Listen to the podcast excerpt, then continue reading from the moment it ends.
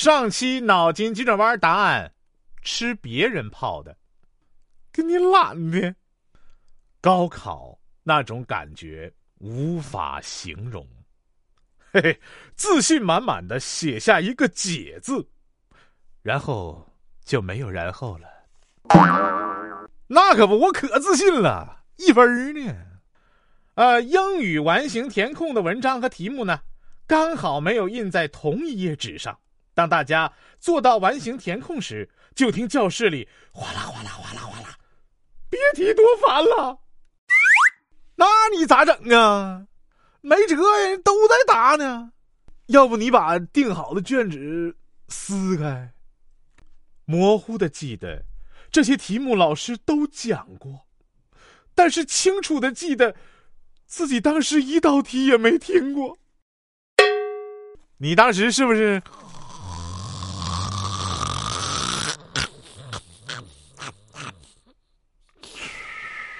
过去的，说这个语文考试中的古诗词填空，我整首诗都背下来了，就是空那句忘了。那个，咱对个对联吧，哈哈，能想起来对仗不？哎呀，在考场上越是紧张，脑海中自动播放的歌就越多。你看你自习课戴耳机戴的吗？啊？哪像我呀，评书相声多。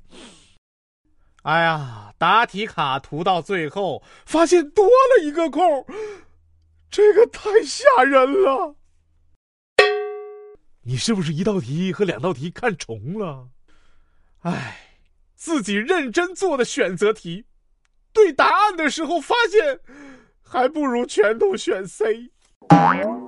老认真了，都答错了。嗯，自己全神贯注算了将近二十分钟的答案，竟然不在四个选项中。老师，你是不是印错了？报告老师，这没有意义吗？高考，让我们用两天时间长大。最后一堂语文课，老师要听写，我们感觉莫名其妙。毕竟都要高考了，小学生才会听写的吧？